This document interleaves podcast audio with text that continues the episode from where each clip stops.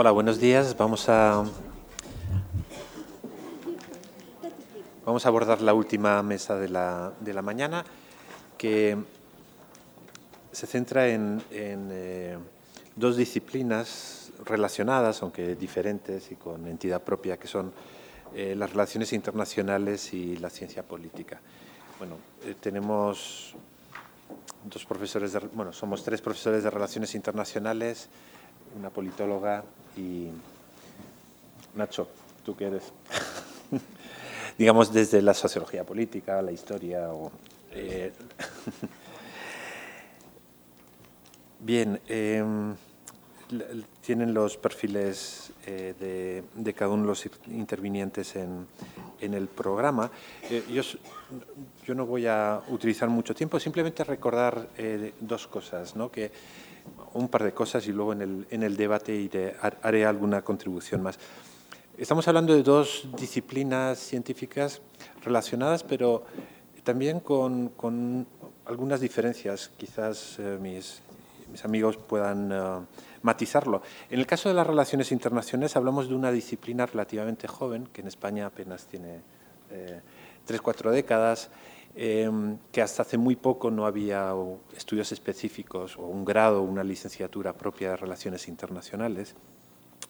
Para que os hagáis una idea, en, toda España hay 40 profesores de Relaciones Internacionales y solo hay cuatro catedráticos. Estamos hablando, por lo tanto, de una disciplina eh, digamos, eh, todavía eh, bastante, bastante limitada. Y la mayor parte de los, de los que nos dedicamos a las relaciones internacionales, de hecho, provenimos de la historia, la ciencia política, el derecho internacional, etc. Son, son todavía muy pocos los profesores e investigadores que han tenido una, una formación específica en relaciones internacionales. Eso también puede darnos algunas pistas luego para, para caracterizar el, cómo las relaciones internacionales en España han abordado estos temas. Eh, muy distinta es la ciencia política, que tiene mucha más envergadura eh, y que ha dado pie a, otro, tipo de, abordaje, mucha más tradición. Eh, ciertas cuestiones que han sido tocadas en, sesiones anteriores sobre si los científicos sociales pueden también ponerse la etiqueta arabistas o no, etcétera, nos tocan de lleno a nosotros, totalmente. Eh, tenemos arabistas que se han pasado a las ciencias sociales y que hacen trabajos de ciencias sociales y, científicos sociales que, eh, sin tener a veces un manejo de la lengua árabe, eh, tienen como objeto de estudio las sociedades y, los, los, estados de esta, de esta región. también recordar que hay algunas figuras emblemáticas que, sirvieron de puente y que animaron a muchos muchos científicos sociales a abordar esta cuestión. Y, yo, la principal, y además a mí me toca muy de cerca, es la figura de Roberto Mesa. ¿no? Roberto Mesa, catedrático de Relaciones Internacionales y que, eh, aunque él se dedicó a otras cosas, ¿no? pero muy pronto prestó atención a tres cosas. Una, el colonialismo español, uno de sus primeros trabajos, el colonialismo español. Segundo, el nacionalismo árabe. Y tercero, la cuestión palestina y eh, eh, fue desde un departamento en el que en principio no, no se trataban estos temas, pues un, un importante impulsor. Eh, tanto en ciencia política como en relaciones internacionales, en los últimos años ha habido una enorme eclosión de actividades, de producción, incluso de formación, etcétera, en, que toca esta, esta región. es positivo lo podemos abordar críticamente, eh, pero yo avanzo eh, que en esa eclosión estamos sufriendo también las consecuencias de ese terrorismo intelectual que comentaba antes eh, Luz Gómez, ¿no? y es una contaminación tóxica en los últimos años por la cuestión de la violencia, el radicalismo y el yihadismo. El 50% de los trabajos que se presentan a fin de grado eh, eh, trabajos de fin de, de, máster o incluso proyectos de tesis están muy marcados por ese enfoque, muy marcados por ese enfoque y además estimulados por, por, una literatura ajena a la región, ¿no? que no está compensada con un trabajo directo, horizontal, entre los, los investigadores de estas disciplinas con sus homólogos en los países árabes. que esa es una de las grandes deficiencias. Estamos más acostumbrados a tratar de relaciones internacionales o de ciencia política de esta región con colegas europeos, americanos, etcétera, incluso latinoamericanos muchas veces más que con, con colegas de los, de los países en cuestión. Bien, paso la palabra primero a los internacionalistas y, y luego a los politólogos, ¿de acuerdo? Eh, y mm, bueno, eh, diez minutos nomás para poder eh, tener debate. Le, primero, eh, Laura Feliu de la Universidad Autónoma de Barcelona. Sí, hola, muchas gracias y gracias por la oportunidad de estar aquí, de invitarnos. Um, ya nos indicarás un poco el tiempo, porque no tengo sí. el reloj, pero bien. Um, claro, como bien explicaba Isaías, ¿no? relaciones internacionales no es propiamente una, una disciplina, es más bien una, una agrupación de estudios ¿no? que analizan eh, pues la, esa realidad internacional con un aparato teórico propio de las ciencias sociales, ¿no? que se ha querido ser pues, un poco más específico en el caso de relaciones internacionales, porque en realidad está muy vinculado con ciencia política, con sociología ¿eh? y con otras, otras disciplinas. ¿no?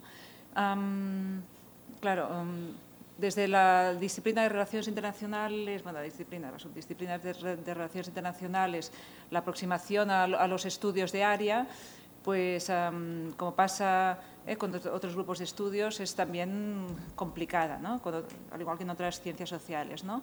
porque en general en el mainstream de, de, las, de las disciplinas, lo que es los estudios de área no son muy considerados. ¿no? Se considera pues, que son estudios más de carácter secundario, que muchas veces pues, no aplican una teoría, sino que es más un relato sobre acontecimientos. Y, y entonces aquí pues, um, vemos que, eso también marca un poco quién se va a dedicar, cómo y, de qué manera. ¿no? Um, luego también, como se ha visto también en otras intervenciones anteriores, pues uh, relaciones internacionales está normalmente muy vinculado con la actualidad internacional y hay también pues, esa Mm, esa demanda ¿no? desde los medios de comunicación, desde el, ámbito más político, etcétera, que se vaya dando como unas interpretaciones de lo que va sucediendo, ¿no? En, nuestra área pues suceden muchas cosas y, que salen también en la prensa y tienen su papel.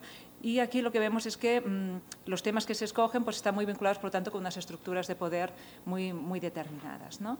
y uh, esto lleva a que, por ejemplo, pues la región del Magreb sea más secundaria que la, de, que la del Maïsrec y que, eh, por ejemplo, pues aquí sí en, en, España, pues desde el punto de vista pues la estructura de poder más en España, Marruecos es importante, pero si te quieres dedicar a, Marruecos dentro del ámbito internacional, pues claro, eso es más secundario, a no ser que hagas algo sobre Unión Europea y, Marruecos, etc. Entonces, bueno, todo eso pues también va, es otro elemento que va también articulando pues unas, unas preferencias, unos recorridos, e, etc.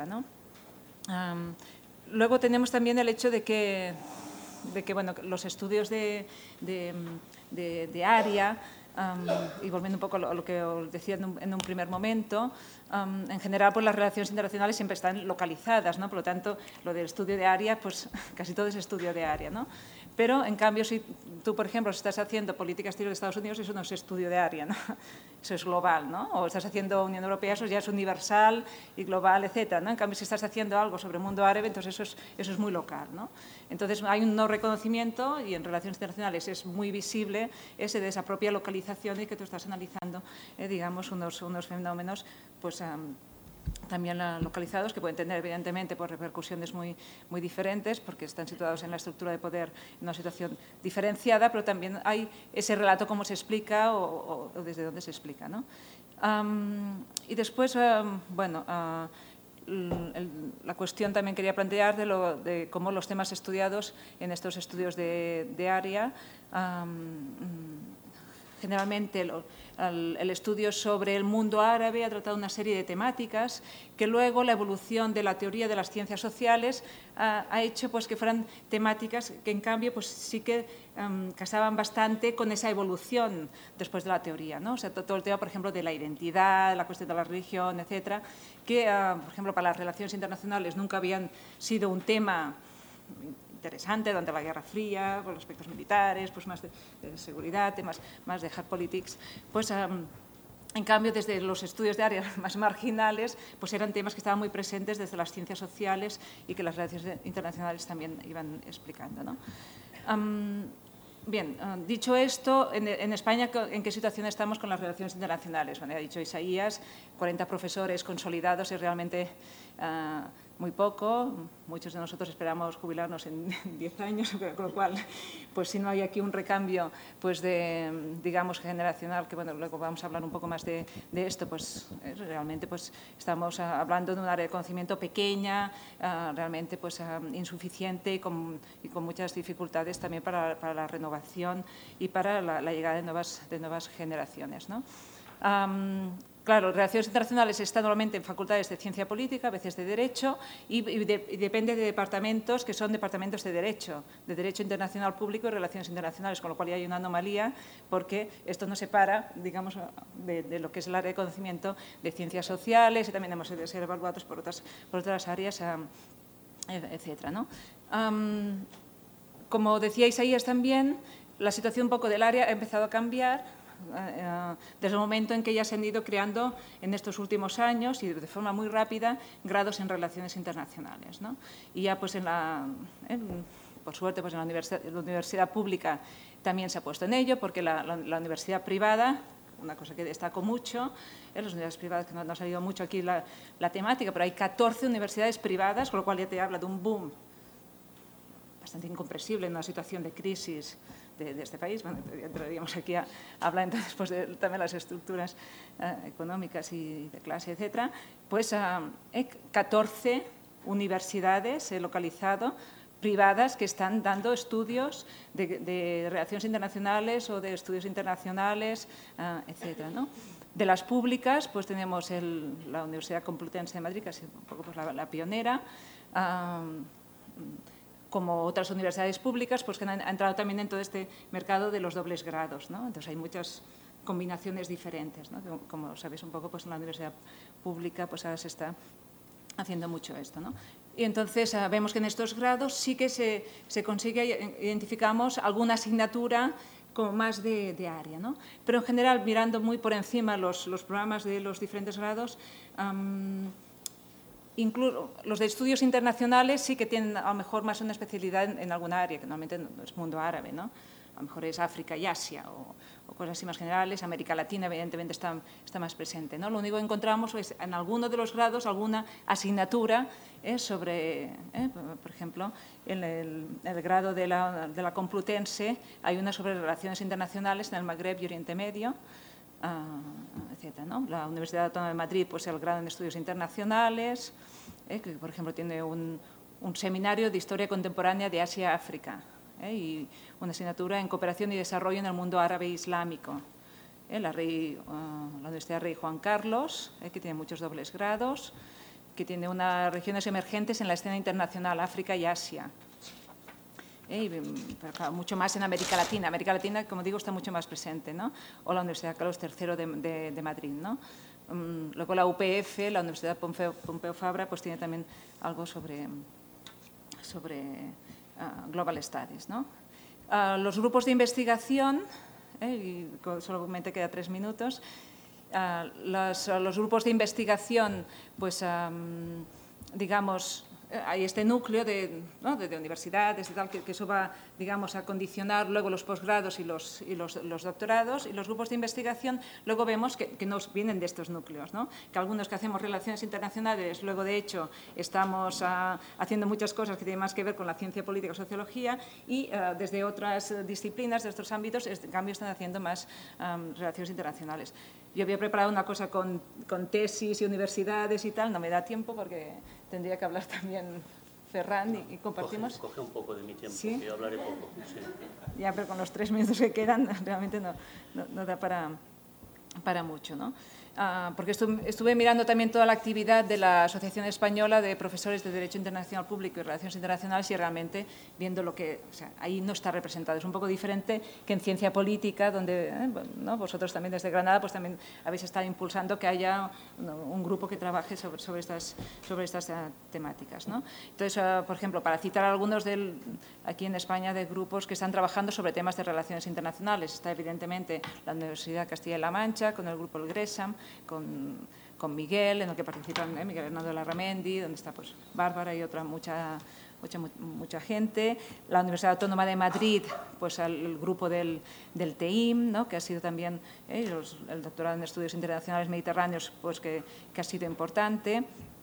Uh, luego la, en la Complutense de Madrid, uh, Paloma González Gómez del Miño, ¿no? también uh, que organiza en el 2012 pues, un primer congreso internacional sobre el mundo árabe, pero bueno, que también eh, esto no ha tenido luego una, continuidad por el momento, porque también está Rafael Bustos, está el grupo de Marquina sobre temas de seguridad, está también Isaías, ¿no? haciendo pues también un poco como nosotros, ¿no? algún tema internacional, pero también cosas que a lo mejor se acercan también a la ciencia política y a la sociología. ¿no?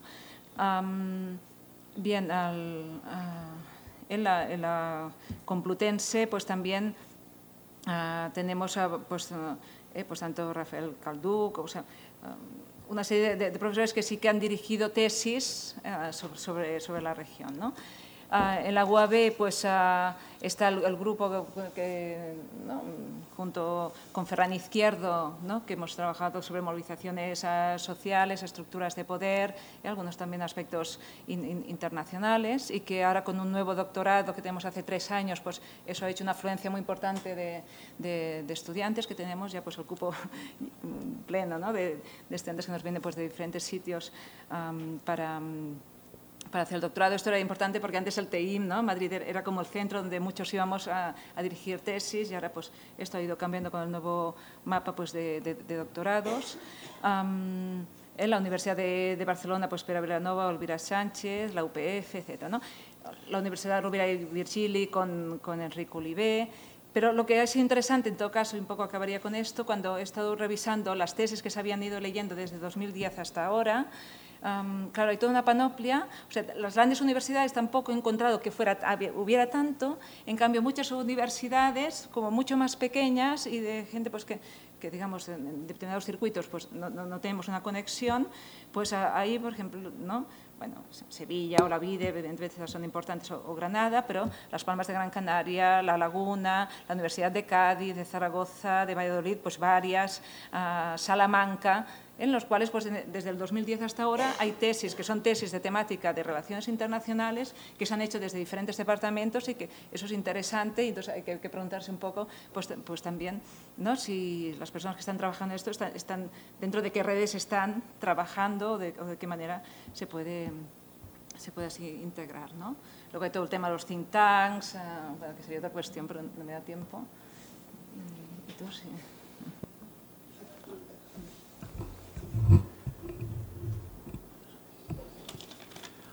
Buenos, buenos días. Yo, Laura y yo hacemos un paquete, o sea, continúo un poco. Es el, no, yo con, con, lo que se hablaba antes y con lo que comentaba antes, ahora, primero señalar lo que comentaba Laura. Somos, somos cuatro y el gato, y de estos cuatro y el gato estamos tres aquí, o sea que, así, ¿no? Desde Relaciones Internacionales y la mitad que somos de relaciones internacionales no estamos haciendo relaciones internacionales, sino que estamos haciendo, como decía Laura, desde más politología o sociología que relaciones internacionales. Creo que se han hecho más tesis relacionadas con relaciones internacionales en el TEIM que, que no en nuestros departamentos. ¿no? Que es el, no, lo, no, lo, digo como una cosa mala, ¿eh? lo digo como, como algo a, a tener en cuenta.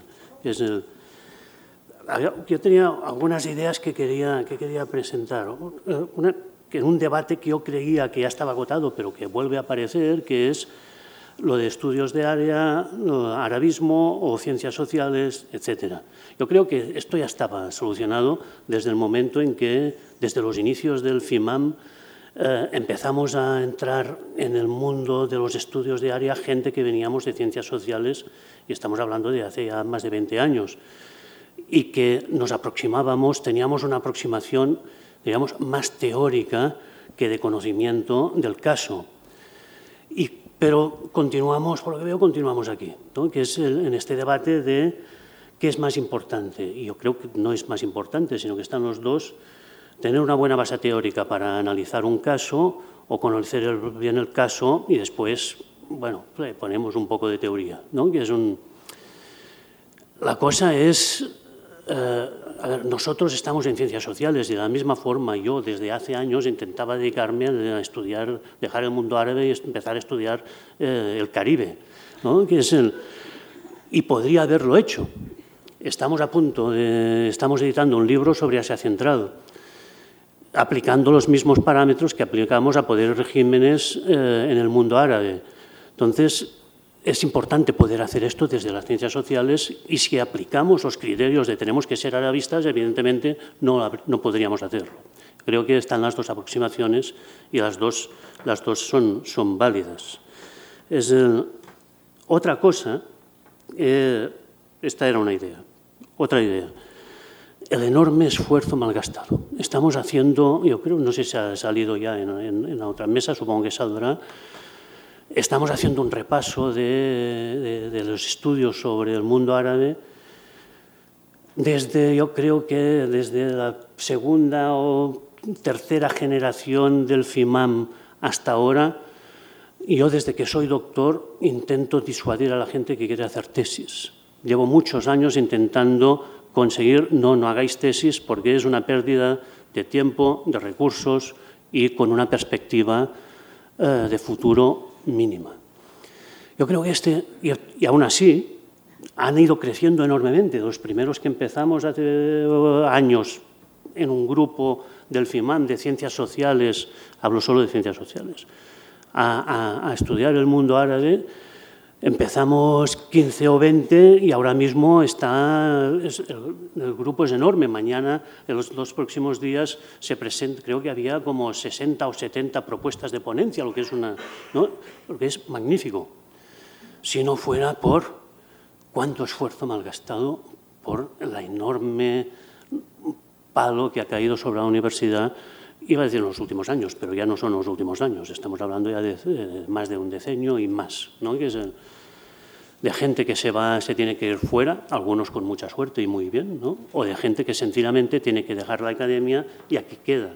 De las tesis que he dirigido yo, que haya podido continuar en la, en la academia, es, que creo que nadie. Lo cual, ¿y todo eso? ¿Para qué? Yo creo que aquí Ahora mismo el futuro inmediato continúa siendo enormemente triste, el futuro a medio plazo, y eso es para quien esté haciendo tesis ahora, yo creo que es un poco mejor porque nos tendremos que jubilar un día. Esperemos que más tarde, que más tarde, hay más pronto que tarde, ¿no? Con lo cual, aquí se abre una puerta que es una puerta de renovación natural y no tendría que ser así, porque el interés ha crecido enormemente y las disciplinas han crecido enormemente. Creo que es otro problema que nos tenemos que plantear. Me decía Laura antes, decía, habla tú un poco de publicaciones. ¿no?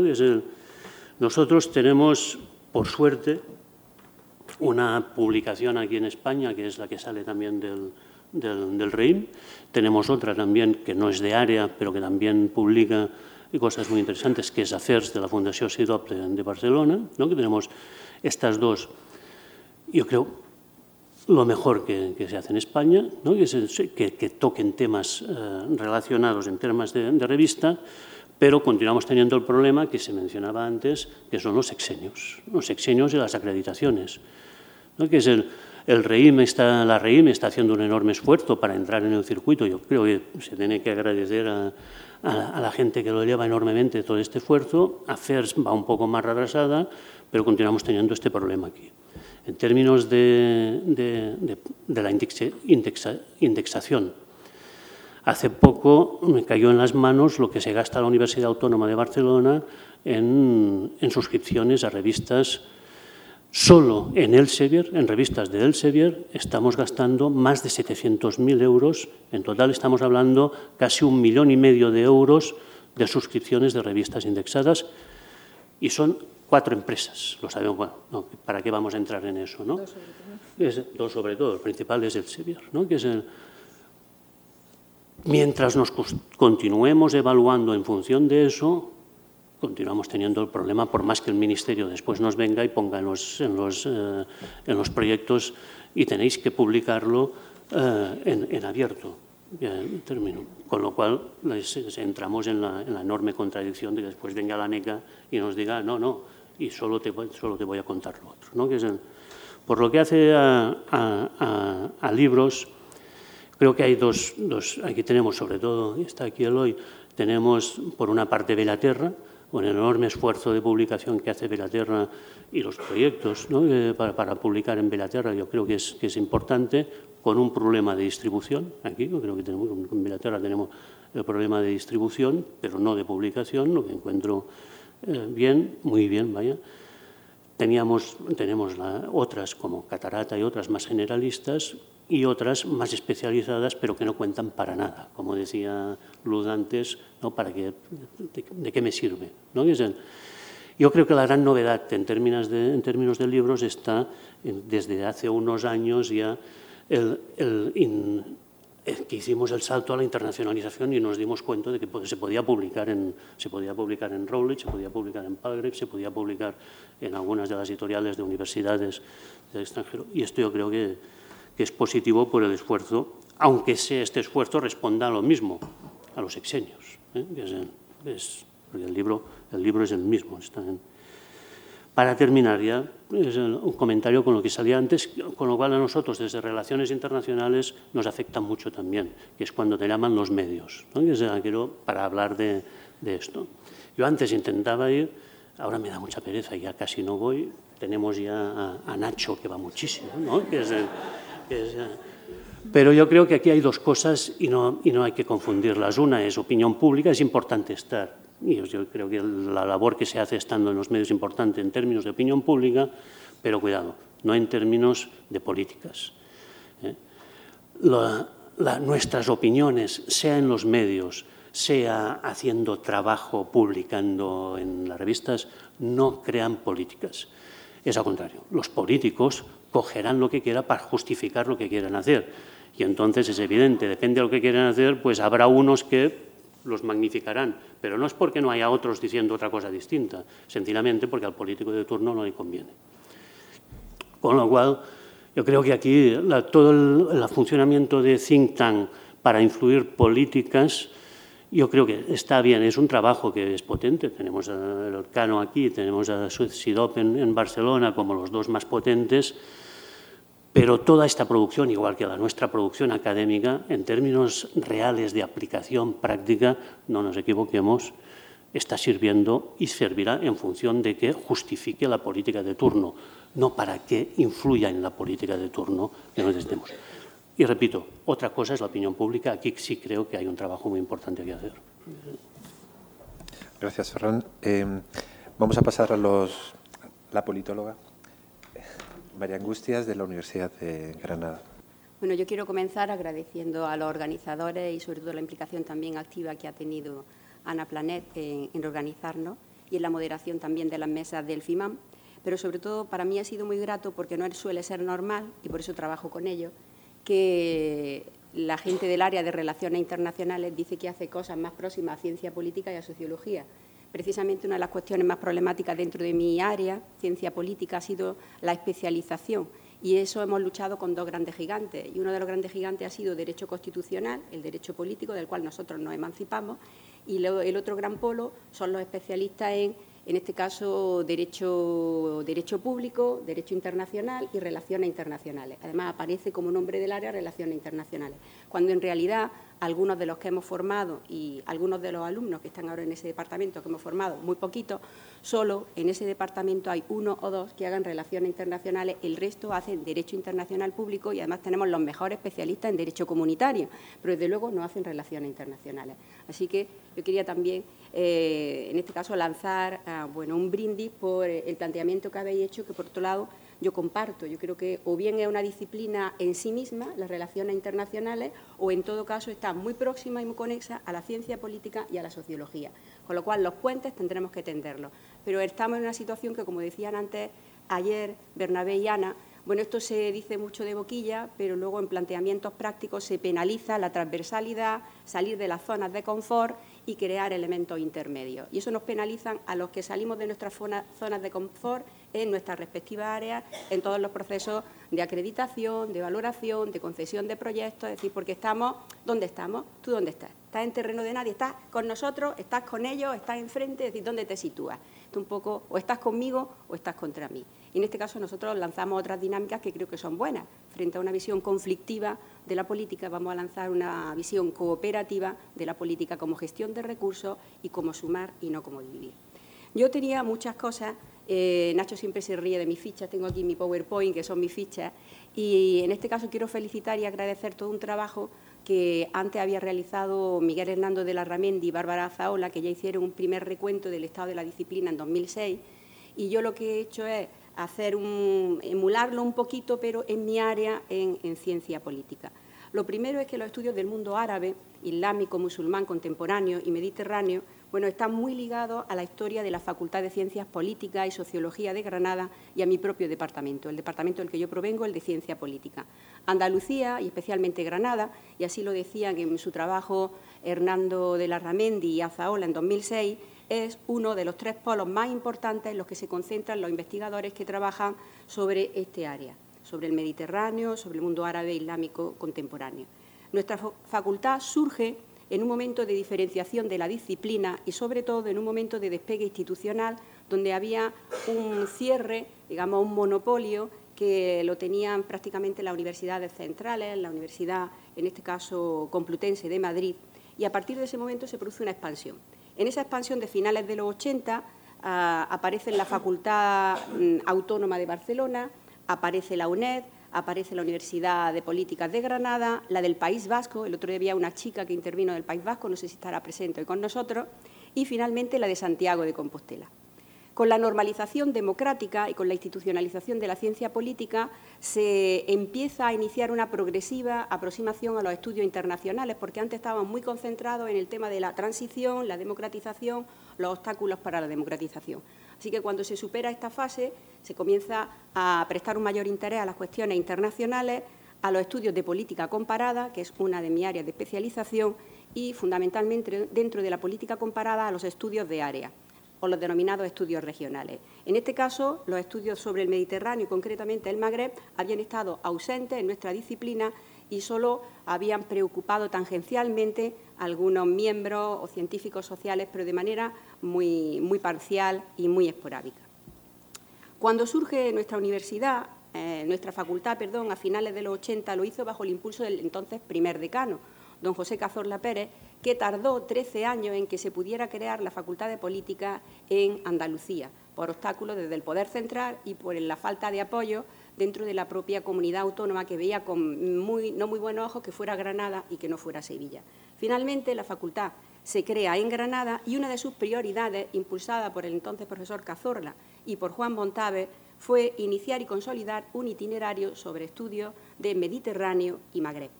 ¿Para qué? Pues para, en este caso, tener una seña de identidad propia frente a Barcelona, que había apostado por una línea más europeísta, y frente a las dos grandes, grandes facultades consolidadas en Madrid, la Complutense y la Autónoma, que tenían una marcada tradición latinoamericanista. En este contexto es donde va a surgir el grupo de estudios e investigaciones sobre el Mediterráneo al que yo represento, el EGEIN. En este caso, este grupo pues lo animamos y lo impulsamos allá por finales de los años 90 el profesor Montaves y yo. Sus miembros proceden en la mayor parte de mi departamento, pero también proceden de otras áreas, eh, porque no se han constituido todavía en departamento, de las universidades de Jaén y también la Pablo Olavide de Sevilla. En este viaje de más de dos décadas hemos contado con unos inmejorables compañeros de viaje, así que yo predico la multidisciplinariedad y además hago gala de que si no, yo no estaría aquí y el resto de mis compañeros tampoco.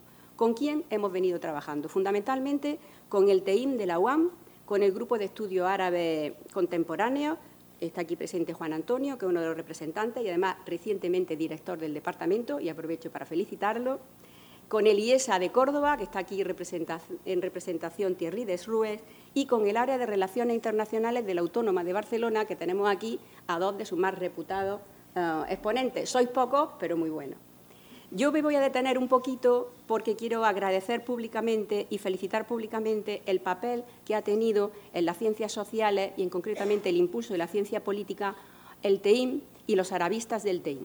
Y sobre todo aquellos arabistas que siendo arabistas han salido de sus zonas de confort, se han integrado en el mundo oh, de las ciencias sociales y eh, quiero especialmente, puesto que dentro de poco va a ser su cumpleaños y no sé si podré felicitarlo personalmente, felicitar al profesor Bernabé López porque él fue el impulsor y el dinamizador de una iniciativa que fue una iniciativa pluridisciplinar y acogedora y sobre todo por ser el pionero de uno de los estudios más importantes sobre el Magreb contemporáneo, es decir, los estudios electorales de partidos, de sindicatos, en los comienza y sobre todo los estudios sobre el sistema político marroquí.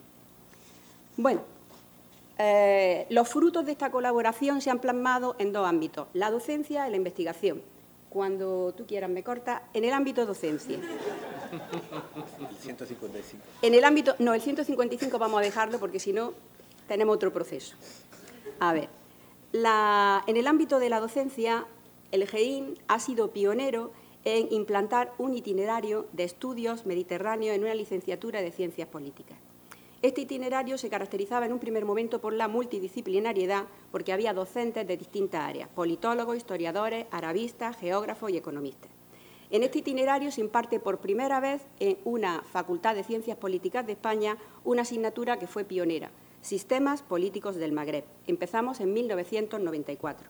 Hoy en día, después de 18 universidades públicas y siete privadas que imparten ya el grado en ciencias políticas, seguimos siendo la única facultad y seguimos siendo la única asignatura en sistemas políticos del Magreb.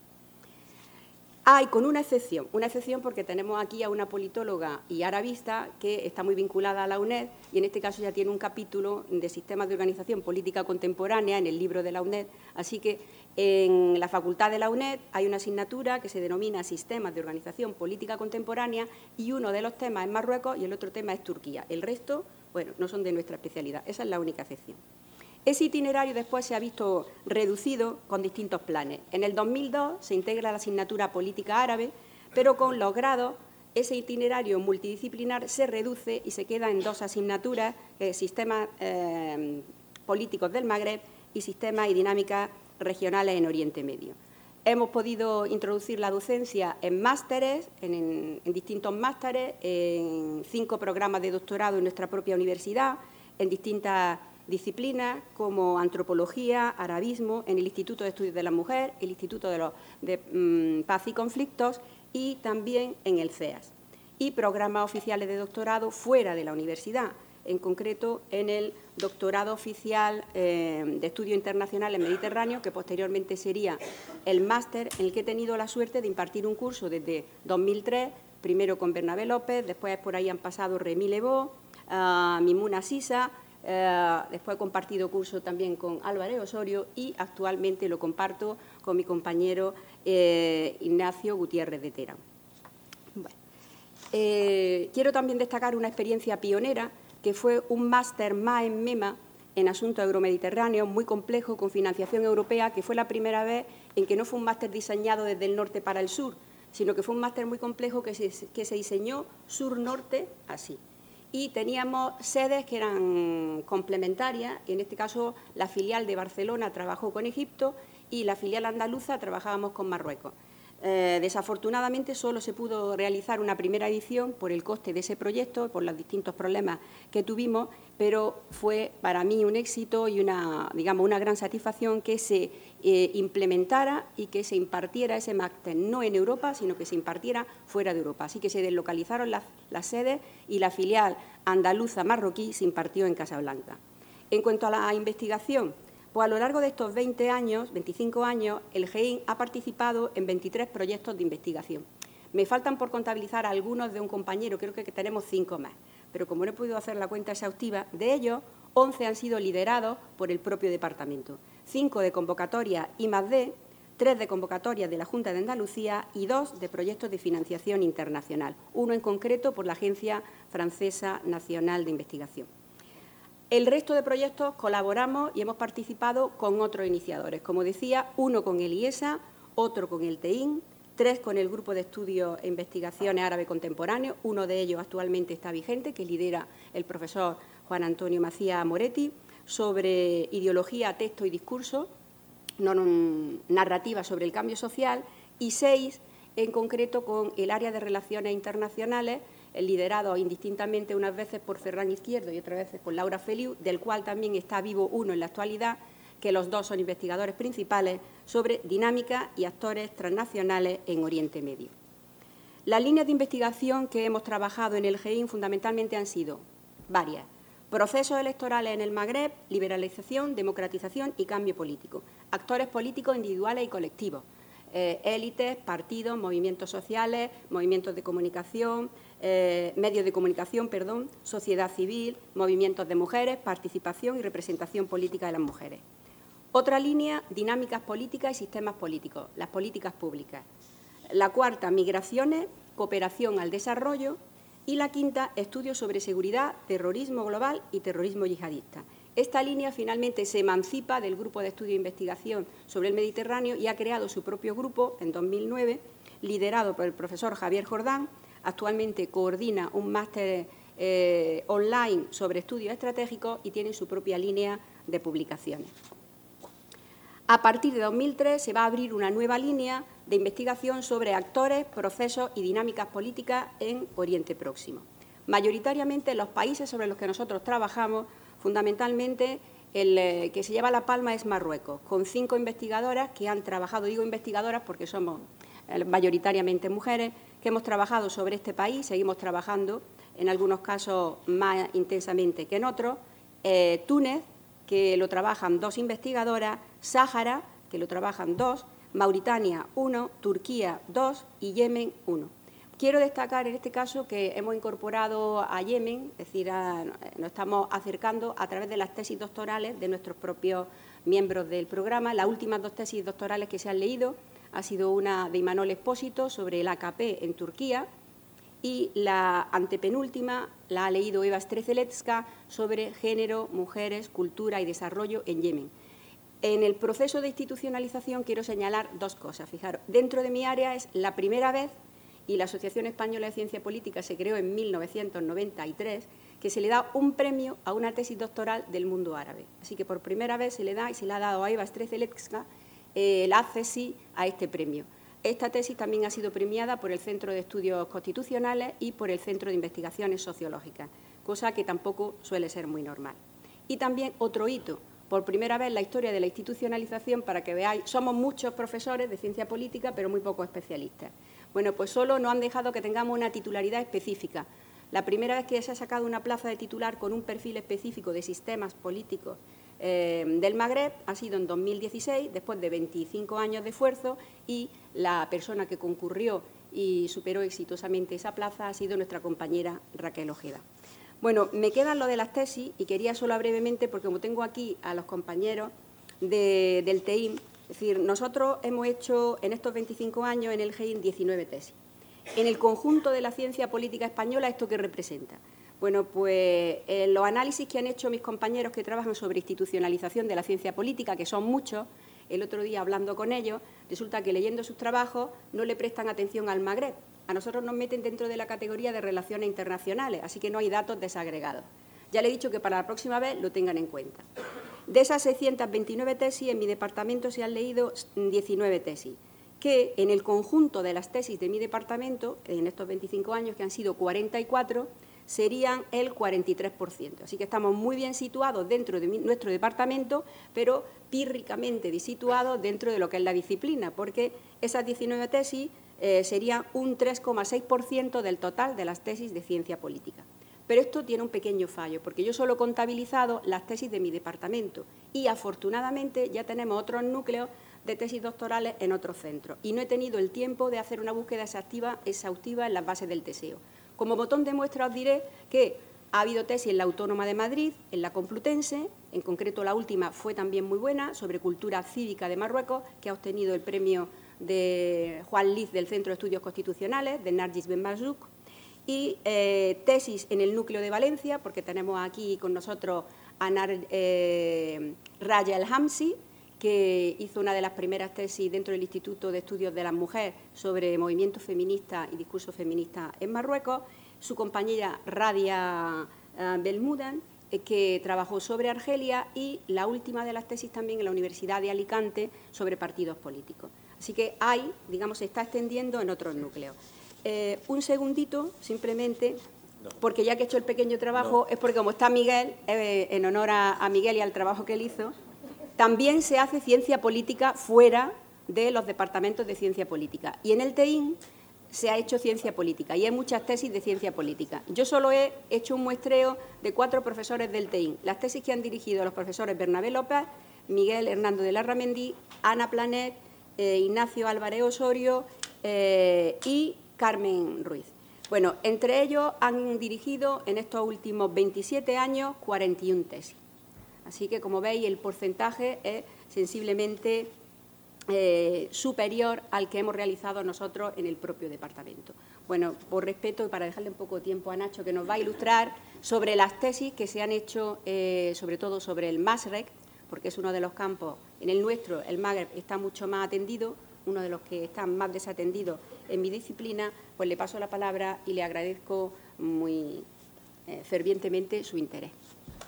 Sí, sobre todo porque me debes tres minutos o cuatro. años. Luego te Bueno, eh, muchas gracias por la invitación a Casa Árabe y por la iniciativa. Es un placer estar aquí con tantos bueno, maestros de la universidad, también amigos y, compañeros de, desde hace muchas décadas que venimos acercándonos, aproximándonos al mundo árabe. Y en mi caso lo que voy a intentar hacer, como ha dicho María Angustias, es intentar ¿no? Eh, poner cifras ¿no? a, lo que han sido los estudios ¿no? sobre el Masrek, ¿no? sobre la zona Oriente Medio, eh, sería interesante también ampliarlos ¿no? con lo que se ha hecho sobre el Magreb y también lo que poco a poco también se va haciendo sobre la zona del Golfo Pérsico, que yo creo que también es uno de los focos ¿no? de interés y probablemente lo sea en las próximas eh, décadas. ¿no? Ah, se basa el trabajo sobre todo en, la base de datos del TSEO ¿no? Ah, y, la verdad que en muchos de los casos llegamos a conclusiones que a mí por lo menos me, han sorprendido.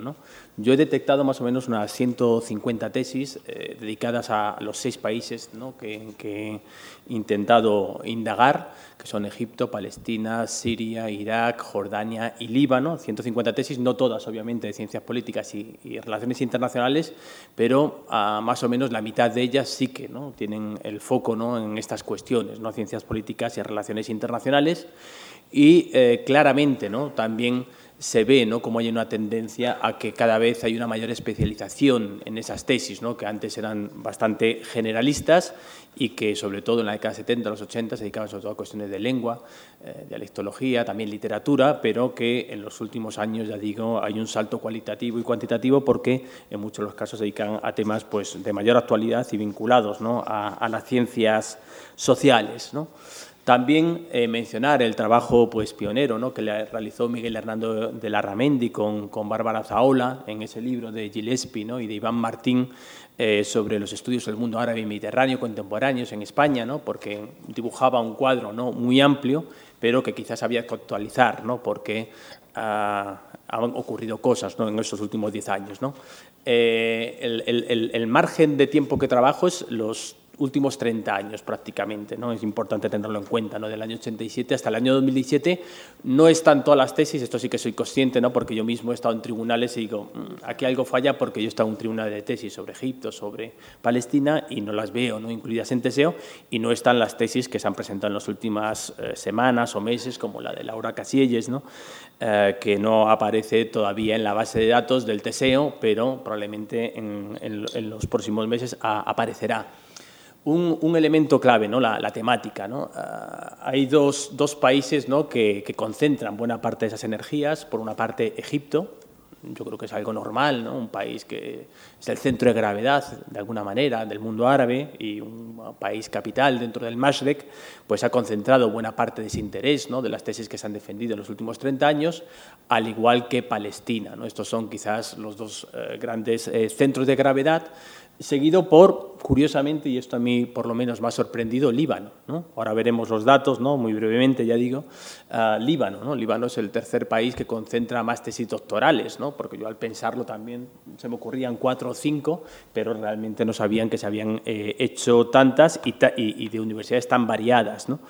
Y después eh, aparecen Siria e Irak, prácticamente países empatados ¿no? en tesis. Y por último, y esto también indica ¿no? quizás que no es uno de los países con más peso específico de la región, Jordania. Y curiosamente, eh, casi el 90% de las tesis elaboradas sobre Jordania, estuvo María Angustias hace poco ¿no? en, la en Alicante, ¿no? en la defensa de una de ellas en el tribunal, eh, 11 de ellas o, 10 están eh, elaboradas por eh, jordanos. ¿no? Eh, y el único caso que yo he visto una tesis sobre Jordania ha sido, curiosamente, que también aborda el caso de, Egipto, ¿no? Ah, de Luis Melián, que acaba de editar CIS hace muy poco tiempo y la dirigió, creo que, o codirigió nuestra compañera Inmaculada Smolka, ¿no? también de la Universidad de Granada. ¿no? Y, otro dato significativo, lo, lo, lo, los tres centros de gravedad. ¿no? Por una parte, Madrid, eh, con la Universidad Autónoma, eh, sin duda alguna, eh, la Universidad Complutense, después Cataluña, también con la UAP, ¿no? la Universidad Autónoma de Barcelona y la UB, y, y en tercer lugar, bueno, tercer lugar no, porque en muchos casos ya veréis ¿no? las sorpresas que nos da Granada, ¿no? Granada también como un lugar donde se han defendido muchísimas tesis doctorales sobre Oriente, Oriente Medio, Uh, y eh, también la Universidad de Sevilla, como no podía ser de otra manera. ¿no? Entonces, vamos a ver simplemente, ya digo, de manera muy telegráfica los datos, algunos de los que he resumido yo. En, en el caso de Palestina hay, ya digo, 40, más bien 40 y pico, ¿no? Eh, por las, algunas que se han defendido también en los últimos meses y que no están ahí eh, a, englobadas. Un tercio son de autores extranjeros, sobre todo árabes, aunque también latinoamericanos. Muchos eh, vienen aquí ¿no? a realizar eh, estancias de investigación. Esto es según las bases de Teseo, insisto. ¿no? Y como veis, ¿no? Eh, quien tiene pues, un papel central es la Universidad de Granada. Prácticamente el 25% de las, de las tesis defendidas en los últimos 30 años sobre eh, la cuestión palestina o el conflicto palestino-israelí o sistema político o elecciones, otros temas ¿no? vinculados con uh, la cuestión palestina, se han defendido ahí, ¿no? en la Universidad de Granada, la Universidad de Complutense también, ¿no? Uh, siete, eh, después eh, Autónoma, UAP, V y otras, pues que prácticamente con uno, ¿no? está bastante repartido en ese sentido. Y vemos también, eh, si lo acotamos temporalmente, como en los últimos años se han defendido muchísimas tesis doctorales, ¿no? sobre prácticamente eh, un, un, 30%, un tercio se han defendido en los últimos tres o cuatro años. ¿no? Esto no deja de ser sorprendente. ¿no? A medida que eh, desapareció de alguna, de alguna manera la atención mediática de Palestina tras el fracaso del proceso de paz, entre comillas, lo del proceso de paz, pues se han ido presentando más tesis doctorales. ¿no? Veis casi en los últimos tres años ¿no? que aparecen ahí, pues han defendido cinco o seis eh, tesis doctorales. ¿no?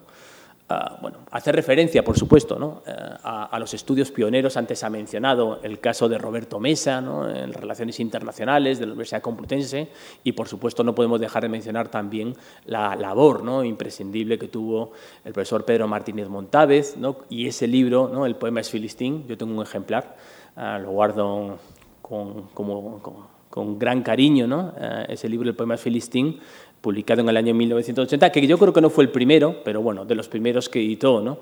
uh, Martínez Montávez sobre poesía, sobre literatura, una segunda generación de académicos ¿no? que han ido trabajando, publicando a veces tesis doctorales, a veces uh, trabajos de investigación, no solo académicos, ¿eh? porque en el caso de Palestina tenemos que contar también a muchísimos periodistas ¿no? que han estado allí, tenemos que contar a diplomáticos, tenemos que contar a muchas... Bueno, pero esto saldría un poco de nuestro ámbito de, de investigación. ¿no? Egipto, ¿no? obviamente, otro de los centros de gravedad de la, de la, región, que ha concentrado buena parte de las tesis doctorales que se han defendido en los últimos años. A mí me salen unas 30, 31. Uh, se nos ocurren pues, nombres pues, que han trabajado sobre este ámbito en la Universidad Autónoma, la exdirectora de Casa Árabe, Gemma Martín Muñoz, ¿no? una de las tesis eh, pioneras, eh, también Luz eh, Gómez, que también ha estado con nosotros esta mañana, Bárbara Zaola, pues bueno, hay muchísimas tesis doctorales aquí. Sin duda, la autónoma se lleva la palma y la mayor parte de ellas, aunque no todas, pero sí, en la mayor parte de los casos, están defendidas en, dentro del Departamento de Estudios Árabes e Islámicos de la Universidad Autónoma. ¿no? Ahí tenemos 14. ¿no? Es que, bueno, aquí en este caso hay un, grave desequilibrio entre las tesis que se han defendido en la autónoma. Prácticamente la mitad de las que se han hecho sobre Egipto se han defendido en la autónoma y muchas menos en otros lugares, ¿no? en la UAP, en la Universidad de Granada, etcétera, etcétera. Aquí aparecen algunos de los libros, incluido, hay algunas de las tesis que le he contado en los dos sitios, Jordania, Egipto, eh, me refiero en concreto a la de Luis Melián, que se ha publicado recientemente el CIS, alguna obra de algún periodista, Líbano, Esto también a mí me sorprende, la cantidad de tesis doctorales que se han hecho, casi tantas como sobre Egipto. ¿no? Eh, en los últimos 30 años, casi una por año, es decir, 28 tesis. Otra vez nos encontramos a la Universidad Autónoma de Madrid y prácticamente todas ellas defendidas en el Departamento de Estudios Árabes, la Universidad Complutense, la UAP. Es un patrón que se repite ¿no? muy habitualmente. En este caso, la Universidad de Granada parece un poco rezagada. No sé qué, por qué tenéis tanta manía al IVA, ¿no? María Angustias. Siria, otro país, y aquí quizás la, mayor sorpresa es que a pesar de que eh, Siria, sobre todo a raíz ¿no? del estallido del conflicto en el año 2011, pues no ha despertado ¿no? el interés suficiente y en los últimos años tampoco se han defendido tantas tesis sobre Siria, muy poquitas en España.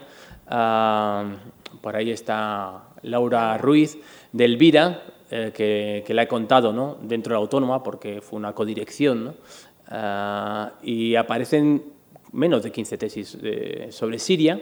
Otra vez ¿no? nos encontramos con ese patrón ¿no? de la Universidad eh, Autónoma, la Universidad de Sevilla, pero sobre todo estudios literarios, ¿no? ya digo que están todas mezcladas, habría que desagregarlas unas de las otras, Universidad de Granada, Complutense, es decir, que tenemos un patrón que se repite en la mayor parte de los casos. ¿no? Algunos de los libros que han sido publicados. Aquí quizás hacer referencia a la tesis de Ignacio Gutiérrez de Terán, que parece, me parece que no está entre nosotros, ¿no? pero bueno, la tesis que publicó precisamente la editorial de Carmen Ruiz Bravo, Villasante, eh, Cantarabia, sobre Estado y Confesión en Oriente Medio, de hace unos cuantos años, en una coedición con la Universidad Autónoma de Madrid. Yo creo que es de las primeras tesis ¿no? que, eh, publicadas sobre la materia. Aquí abarca también el caso de Siria, el caso de Líbano, y también hace referencia a esa internalización que antes hacía, de la que antes hablaba eh, Ferran Izquierdo, ¿no? es decir, que muchos investigadores conscientes de la necesidad de hacer currículum, de tener algún día sexenios, pues prefieren publicar en inglés. ¿no? En este caso, eh, un libro de Routledge, publicado por Naomi Ramírez, ¿no? Eh, sobre los hermanos musulmanes en Siria, que resume ¿no? lo que era su tesis doctoral. Em, y bueno, ver también un poco los casos de Irak y Jordania, eh, muy empatado, ¿no? Irak, ¿no? Con el caso de, Siria, ¿no? 14 estudios doctorales, muchas también dedicadas a conflicto, ¿no? Y a, o a posconflicto, ¿no? A la situación que vive la región prácticamente del año 1991, bueno, desde el embargo y después las sucesivas guerras que ha ido padeciendo, otra vez nos encontramos en este caso, sí, la Universidad de Granada, eh, muchos de ellos autores iraquíes, ¿eh? muchos de ellos eh, autores árabes, casi dos tercios. De los 14 tesis que se han defendido, nueve están hechas por autores árabes y la mayor parte de ellos iraquíes. ¿no? Yo he estado en alguna tesis allí, ¿no? en el tribunal, ¿no? la autónoma, la UAP, patrones muy parecidos, la Universidad de Alicante, hombre, mi universidad no está mal que aparezca, aunque sea rezagada, es una universidad más joven. Y, en el caso también importante ¿no? de la Universidad de, perdón, de las tesis sobre Jordania, mm, el farolillo rojo, 12 tesis, 11 elaboradas por autores árabes, en la mayor parte de los casos jordanos. ¿no? Y otra vez aquí el patrón este ¿no? de, se repite, ¿no? Universidad de Granada en primer lugar y después otras prácticamente empatadas. Hacer una referencia, ya para terminar, ¿no? a, la importancia ¿no? que ha mencionado también eh, María Angustia, ¿no? de la transversalidad. ¿no? En las últimas décadas se han construido ¿no? puentes de colaboración entre el arabismo con eh, especialistas en relaciones internacionales, en ciencias políticas, han constituido foros y redes informales como el FIMAM y más formales, ¿no? en los cuales muchas veces también eh, tenemos presencia los arabistas, ¿no? como el caso de, de AECPA, ¿no? donde bueno, muchos de, nosotros nos hemos convertido en, habituales y esto ha favorecido también eh, que se pongan en marcha muchos proyectos comunes, prácticamente muchas de las publicaciones que tenemos en los últimos años, estamos todos los miembros de esta mesa y algunos de los miembros que están por aquí diseminados. ¿no? Y, la última reflexión, ¿no? Eh, Emilio García Gómez ¿no? dijo esto, que el arabismo era un gremio escaso y apartadizo. ¿no? Quizás esto haya cambiado ¿no? Eh, en las últimas décadas porque cada vez, ¿no? ya digo, hay, hay más puente de colaboración y cada vez estamos menos encerrados ¿no? en nuestro cascarón. Eh, se puede ver el vaso medio lleno, medio vacío, todo el mundo le gustaría que a lo mejor de haber 150 pues hubiese 500 tesis doctorales, pero bueno, eso depende del optimismo, el pesimismo de cada uno. Yo creo que se ha hecho muchísimo, un trabajo excepcional, ¿no? sobre todo en las últimas décadas, y, y lo mejor, como siempre, está por venir. Muchas gracias.